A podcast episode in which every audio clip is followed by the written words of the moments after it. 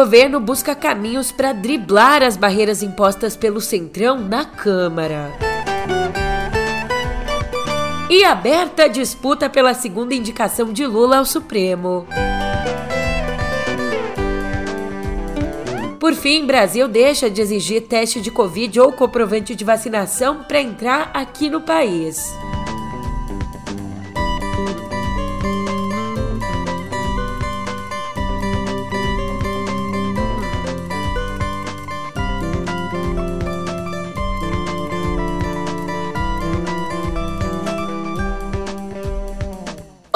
Ótimo dia, uma ótima tarde, uma ótima noite para você. Eu sou a Julia Keck e vem cá, como é que você tá, hein? Nesse dia 5, começando mais uma semana, eu espero que tu esteja aí com a cabeça fria, na paz, ao contrário do governo, né, que tá quebrando a cabeça para encontrar meios de driblar o centrão, se desvencilhar de Lira e conseguir aprovar suas pautas. É sobre isso que a gente conversa agora no pé do ouvido. Música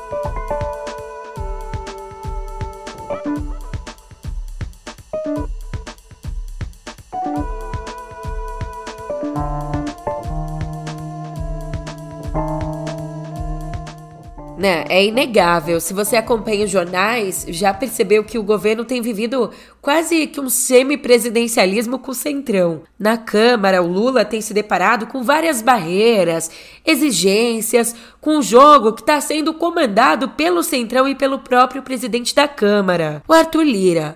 Por isso, o Planalto está buscando alternativas para driblar essas barreiras. E uma das alternativas está exatamente na aproximação com outros poderes, com o Senado e com o Supremo. Falando do Senado, por exemplo, aí nos últimos dias, ficou evidente o estreitamento das relações com o presidente do Senado, Rodrigo Pacheco, e também com o senador Davi Alcolumbre. Alcolumbre que está à frente da CCJ, por onde passam os temas mais relevantes, mais importantes para Lula. Aliás, em meio à crise da MP dos ministérios, enquanto Lula se desdobrava para aprovar na Câmara, na casa ao lado, Pacheco foi um contraponto. Garantiu que o projeto ia passar rapidinho no Senado. Além disso, desacelerou o trâmite do marco temporal das terras indígenas, marco aprovado na Câmara na semana passada, e desacelerou a votação, submetendo o tema a comissões, para que enquanto ele vai sendo debatido aí na, nas comissões, o marco seja julgado pelo Supremo. Ah, e fez essa mesmíssima coisa com o projeto do saneamento, também já aprovado pelos deputados. Já o Davi Alcolumbre foi convocado por Lula para um encontro no Planalto para tratar da crise dos ministérios. O senador se disse disposto a agir para reduzir a tensão com o Congresso. E para diminuir essa tensão, o governo avalia entregar o ministério ao deputado Celso Sabino, correligionário de Alcolumbre e também bem próximo de Lira. Mas, como eu disse, o governo tem visto a saída para a crise na Câmara, né, com aproximação tanto com o Senado quanto com o Supremo. E do Senado a gente já falou. Agora, quanto ao Supremo, a orientação é que acontecimentos do passado não interfiram nas discussões do governo. E para isso, é preciso então manter diálogo com os 11 integrantes do Supremo, eliminando qualquer barreira com os indicados por Bolsonaro e com um grupo que antigamente foi mais alinhado a Lava Jato. Ainda como forma de enfrentar o Lira e contrariando uma prática instaurada sob Bolsonaro, o governo tem procurado aliados do próprio Lira para oferecer cargos, verbas e para convidar para reuniões exclusivas. E tudo isso, é claro, sem passar antes por Lira, esvaziando o poder dele, que né, o Lira tem aí uma considerável influência sobre mais ou menos 300 deputados, é muita coisa. Como resumiu bem um líder partidário ali nos bastidores, que disse assim, aspas, na prática estão querendo tirar todo o fluxo que antes ficava com o Arthur e concentrá-lo na Secretaria de Relações Institucionais, fecha aspas. É, a gente está olhando aqui para os caminhos, como essa interlocução tem sido feita, mas no fim das contas, Não tem jeito, alinhar é preciso. E para não protelar a tramitação do arcabouço fiscal no Senado, caso haja ajustes que obriguem o texto a voltar para os deputados, o relator Omar Aziz vai conversar com o Lira e com o relator do texto na Câmara, o Cláudio Cajado. Escuta só o que o Aziz disse à CNN. O Senado é uma casa revisora, mas tenho a certeza absoluta que haverá discussões, alguns flexibilizar mais, outros apertar mais, arrochar mais, mas a gente vai chegar no denominador comum. O, o relatório aprovado na Câmara, feito pelo deputado Cajado, é um relatório que eu acho que agradou a grande maioria. A gente passa credibilidade ao exterior, nós passamos, e a meta nossa é baixar, reduzir a inflação, reduzir os juros, para que a gente volte a crescer, gerar emprego e não tenha dúvida nenhuma que esse ajuste fiscal é de uma importância muito grande para os brasileiros. A gente não pode estar discutindo essa questão como se fosse importante para a Câmara e para o Senado. Nós temos que sair daquele, daquela nossa redoma ali e pensar em milhões de brasileiros que querem comer, que querem trabalhar, que estão ainda numa expectativa que o governo do presidente Lula possa dar certo. Mas nada daquilo que o Senado propôs, eu irei conversar com o presidente Arthur Lira, com o presidente Rogério é, Rodrigo, Rodrigo Pacheco e também com o Cajado, até porque é interesse de todos nós que isso se dê celeridade, que não atrapalhe o crescimento do Brasil. E o Congresso Nacional não tem o direito, não tem, o Congresso, tanto Câmara como Senado, não tem o direito de querer atrapalhar esse momento. Né? Você viu aí a, a, a questão, muita gente quer misturar a questão da reforma administrativa, das MPs, com o arcabouço. Não, o arcabouço não tem ninguém que é contra. As pessoas podem descortar de um ponto ou de outro, se é esse teto ou não. E isso é histórico no, Congresso Nacional. Bem, a expectativa é que a votação do arcabouço aconteça até o dia 21, esse mês agora. Enquanto isso, escuta só, a PF descobriu na investigação sobre supostos desvios para compra de kit robótica com dinheiro público. Descobriu nessa investigação aqui que o empresário Edmundo Catunda repassou 550 mil à empresa que construiu a casa em que mora o Luciano Cavalcante. Cavalcante, que é auxiliar de Lira, conhecido em Brasília como uma das pessoas de confiança do presidente da Câmara. É, e o empresário Catunda, que repassou o dinheiro, é de uma família lagoana aliada de Lira e um dos sócios da Megalic, a empresa que ganhou os contratos do kit de robótica sob suspeita aí de desvios de verba federal. Tudo interligado nessa grande malha de tramóias. Agora a polícia corre aí para futuros desdobramentos dessa investigação. Ainda em Brasília também tem corrida para o Supremo, porque tá aberta a disputa pela segunda indicação do Lula à corte. E ó, te dizer que por enquanto não tem um favorito à cadeira que vai ficar vaga com a aposentadoria da ministra Rosa Weber. A aposentadoria dela ao fazer 75 anos no dia 2 de outubro. Mas, como disseram ao Globo, membros do próprio Supremo, a indicação do Lula deve levar em conta os aliados que ele quer agradar. Por isso, entre os cotados estão o presidente do TCU, o Bruno Dantas, e o presidente do Senado, Rodrigo Pacheco, também estão entre os cotados considerados os ministros do STJ, Luiz Felipe Salomão e Benedito Gonçalves. Também estão aí no radar a advogada Vera Lúcia Santana e a desembargadora Simone Schreiber. Mas, ó, uma parte do governo defende a indicação de uma mulher negra para ampliar a diversidade no judiciário. Sobre isso, vale trazer aqui o comentário do J.R. Guzzo, que diz, abre aspas, se o Brasil tivesse um Senado a quem cabe aprovar ou rejeitar a indicação, o advogado do Lula, o Cristiano Zanin, não resistiria a 15 minutos de sabatina. O nome dele, aliás, nem seria enviado para consideração. Mas o Brasil não tem Senado nenhum. O que tem é um escritório de despachantes a serviço do governo que aprova tudo tudo que o Palácio do Planalto manda fazer. Fecha aspas. Já o Bernardo Melo Franco traz um contraponto ao dizer que nenhum presidente indicaria um inimigo ao Supremo. Fernando Collor chegou a nomear o primo e Jair Bolsonaro escolheu um jurista terrivelmente evangélico com quem dizia tomar tubaína. A questão é que o Lula, o Lula não foi eleito para imitar os antecessores que tanto criticou. Aproveitando, né, que a gente tocou no nome dele, relatórios da Controladoria Geral da União apontaram fragilidades na gestão, problemas burocráticos e falhas na execução de programas assistenciais que movimentaram bilhões no governo Bolsonaro. Para você ter ideia, só no ano passado teria havido pagamento indevido de quase 2 bilhões em auxílios a taxistas e caminhoneiros. Uma auditoria também mostrou que 3 bilhões e 890 milhões foram pagos irregularmente no Auxílio Brasil. Ainda, segundo os auditores, os pagamentos irregulares referentes ao auxílio emergencial em 2020 e 2021 somam 7 bi, mas só 0,06% desse valor, que dá 4 milhões e 400 mil, foram efetivamente processados para serem cobrados de volta. Aliás, vitrine do PT, o Bolsa Família tem fila de espera, tá? Em maio, mês passado, 438 famílias tiveram cadastro aprovado, mas não receberam benefício. O dinheiro não caiu na conta. O governo não detalhou o motivo para adiar a inclusão dessas famílias no programa, mas explicou aí, só explicou que o prazo médio de adesão é de 70 dias. Enquanto Bolsa Família tem gente de sobra, gente esperando na Avenida Paulista. Mais ou menos 100 pessoas.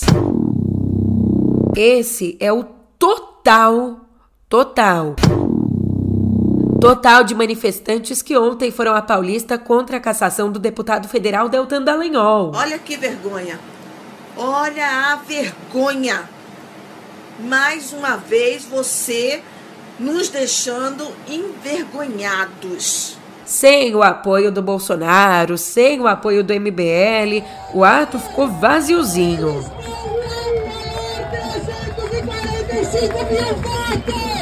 porque nós não vamos desistir, nós não vamos sair da rua, nós vamos ficar na rua até que democracia! Já quem foi até lá, além de pedir a reversão da pena do Deltan, o grupo exibiu cartazes contra a indicação do advogado de Lula, o Zanin, ao Supremo. Também trazia, ai, uma pauta antiga, old, tá atrasado, né? Também carregava ali cartazes com os dizeres Fora Xandão, em referência ao ministro Alexandre de Moraes. Agora, de São Paulo a Curitiba, no centro de Curitiba, um grupo um pouquinho maior se reuniu no ato que contou com a presença do Deltan. Ali, o ex-coordenador da Força Tarefa da Lava Jato pediu que os apoiadores não desistam e disse que vai lutar até o fim. Vamos ver, né, guerreirinho? Tudo! Um recado muito sério, me escutem! Bem, na quinta, ele recorreu ao Supremo contra a cassação do mandato. Já outra figurona aí, o Roberto Jefferson, autorizado pelo ministro do Supremo Alexandre de Moraes, o ex-deputado Roberto Jefferson, foi transferido ontem do presídio de Bangu 8 para um hospital na zona sul do Rio. O político de 69 anos apresenta aí um quadro de apatia, distúrbio depressivo e dificuldade para se alimentar. Lembrando que o Jefferson está preso desde outubro do ano passado depois de ter recebido a tiros uma equipe da Polícia Federal que deveria cumprir o um mandado de busca e apreensão na casa dele.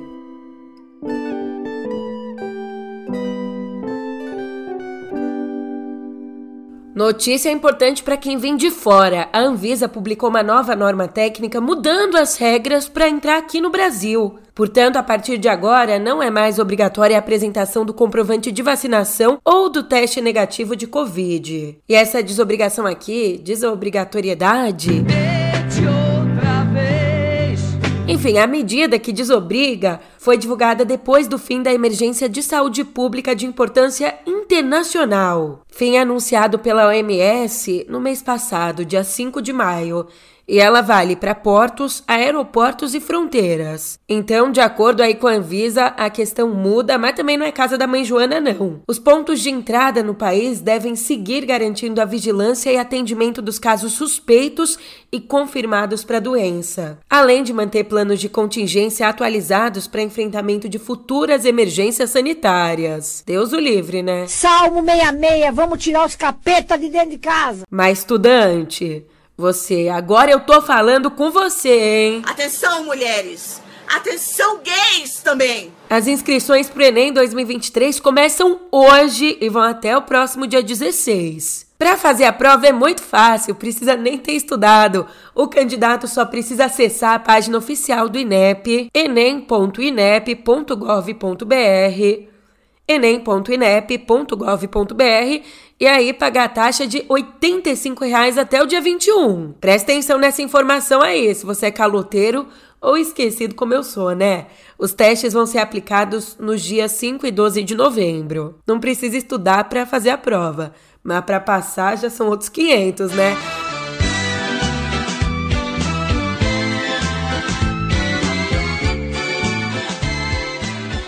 Mas calma, muita calma nessa hora. Pega um copo d'água e acalma o coração, porque seca, calor e tempestade. Esse pode ser um resuminho de como vai ser a chegada do El Ninho aqui no Brasil. Segundo o meteorologista do INPE, uma faixa de água de 16 quilômetros com temperatura até 4 graus acima da média deve deixar o inverno brasileiro mais curto, ao provocar um calor fora de época. Mas a maior parte do impacto deve ser sentida no ano que vem, tá? A depender aí das condições do Atlântico tropical existe o risco de uma extrema seca no Nordeste e grandes queimadas na Amazônia. Enquanto isso, o sul tende a sofrer com fortes tempestades e o sudeste pode ter muitos dias secos intercalados por grandes temporais.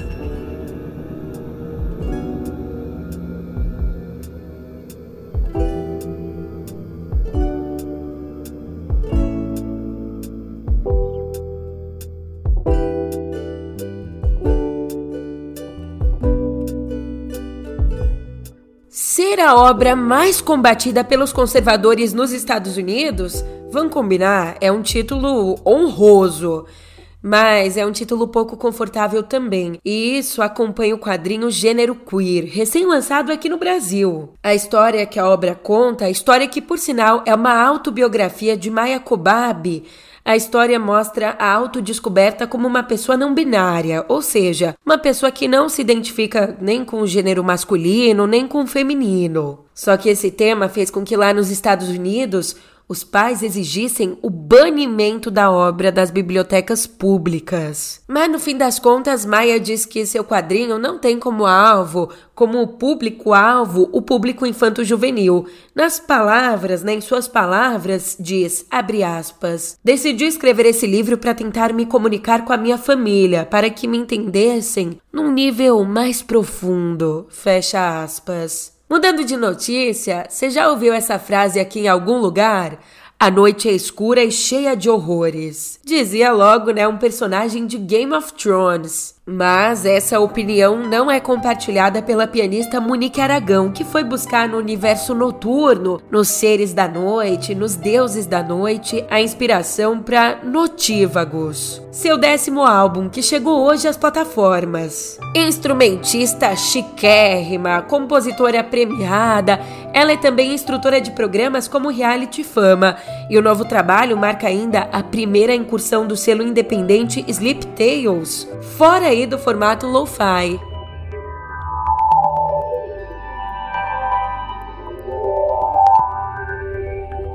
E menino, não é que acontece hoje o WWDC ou, se você quiser do jeito chique, né? Worldwide Developers Conference, um dos maiores eventos do ano da Apple, que acontece na sede da empresa na Califórnia, lá nos Estados Unidos. E a conferência vai apresentar os próximos sistemas operacionais para iPhone, iPad, Mac e outros produtos da empresa, tá? Entre os principais anúncios estão óculos de realidade virtual da marca. Esse óculos, ele vai ter umas coisas especiais. Vai, por exemplo, poder ler telas, interagir com chamadas Sabe uma outra coisa bem especial, bota especial nisso? Pode custar até 3 mil dólares. Ui, tão especial que eu nem quero. Mas também terão novidades para o Apple Watch e o iOS, que é exatamente o sistema operacional do iPhone, né? O iOS 17 vai ser oficialmente lançado no mês que vem e vai ser capaz de transformar o celular numa espécie de tela de casa inteligente. Que loucura! Mas aqui em Cotidiano Digital a gente também fala, sabe do quê? De Supremo Tribunal Federal, porque uma disputa entre a Apple e a Gradiente, Uma disputa que se arrasta desde 2013 agora tá lá no STF. E a gente tá falando exatamente da disputa entre as duas pela marca iPhone aqui no Brasil. Nos últimos anos, quem tem levado a melhor é a Apple. Só que esse cenário mudou na última sexta, quando o ministro Dias Toffoli deu um voto favorável a Gradiente. Voto favorável num julgamento em plenário virtual que vai até o dia 12 de junho. Bem, a Gradiente alega que pediu o registro da marca Gradiente iPhone no ano 2000, sete anos antes do lançamento oficial do smartphone da Apple, e o registro de fato foi concedido em 2008. Mas um pouquinho depois, em 2013, a Apple pediu à justiça a nulidade parcial do registro da Gradiente em virtude da semelhança do nome iPhone, Gradiente iPhone. Eu não sei no que isso vai dar, não. O que eu sei agora é que eu vou dar tchau. Mas a semana tá só começando, a gente se vê muito por aqui. Então, até já já!